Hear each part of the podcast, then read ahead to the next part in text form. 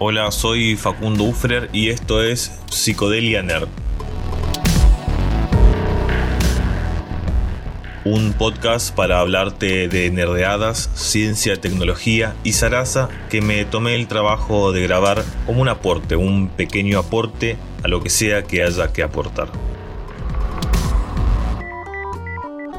El Día del Amigo y el Hombre en la Luna. Esta es la primera entrada, así que me pareció que debía ser algo sobresaliente. Así que voy a empezar por uno de los mayores logros de la humanidad en ciencia y tecnología, la llegada del hombre a la luna, combinado con el día que es símbolo de unión, el Día del Amigue. El que unió las dos cosas fue un tal Enrique Ernesto Febraro, un argentino con un currículum más que envidiable. Don Enrique era odontólogo, psicólogo, doctor en filosofía, profesor de historia, músico y locutor. La cosa es que un 20 de julio del 69, mientras miraba la llegada del hombre a la luna en su casa de Lomas de Zamora, entendió que el acontecimiento hermanaba a todos los hombres y mujeres. Más allá del color de piel, religión o ideología, no importaba si eran peronistas o gorilas, comunistas o capitalistas, ese día la raza humana estaba llegando a la Luna.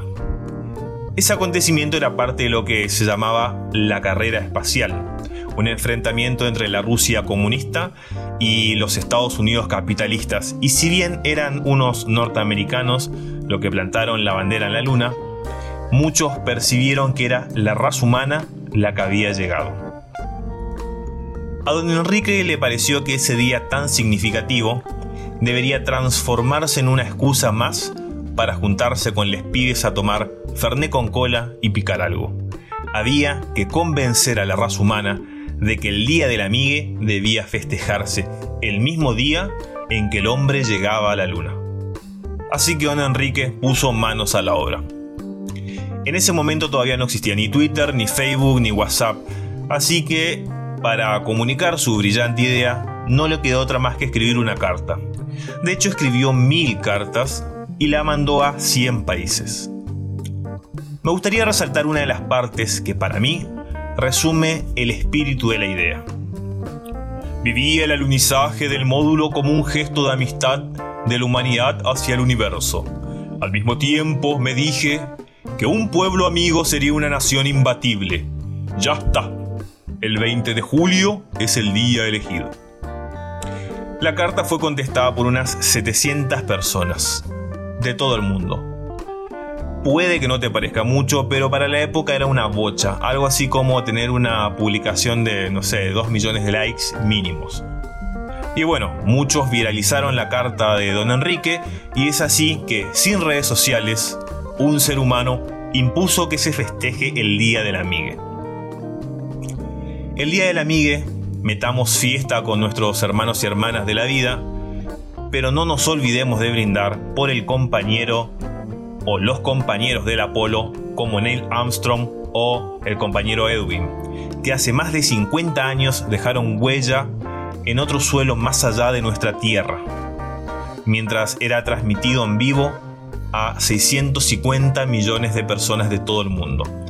Y también hay que brindar por Michael Collins, que quedó orbitando la Luna mientras los otros bajaban a caminar, porque el cohete que despegó de la Tierra era uno solo, pero se tenía que separar del aparato que aterrizara en el suelo lunar, porque si aterrizaba toda la nave se complicaba el despegue porque era muy pesado. Entonces, para que no se complique la cosa, quedó el módulo dando vueltas a la luna mientras Neil y Edwin bajaron.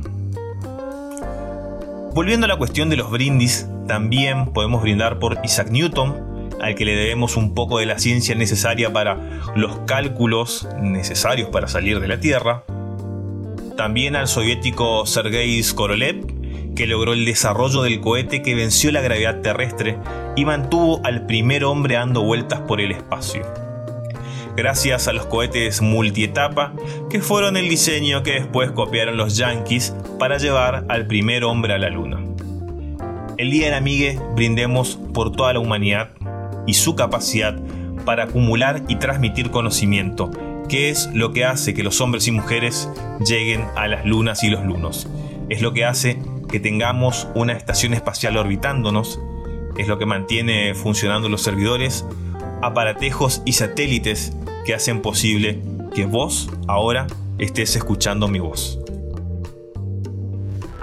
Eso es todo por ahora. Me gustaría que antes de irte puedas darle like, compartirlo, activar la campanita, suscribirte o cualquier otra cosa que haga que esto llegue a más personas.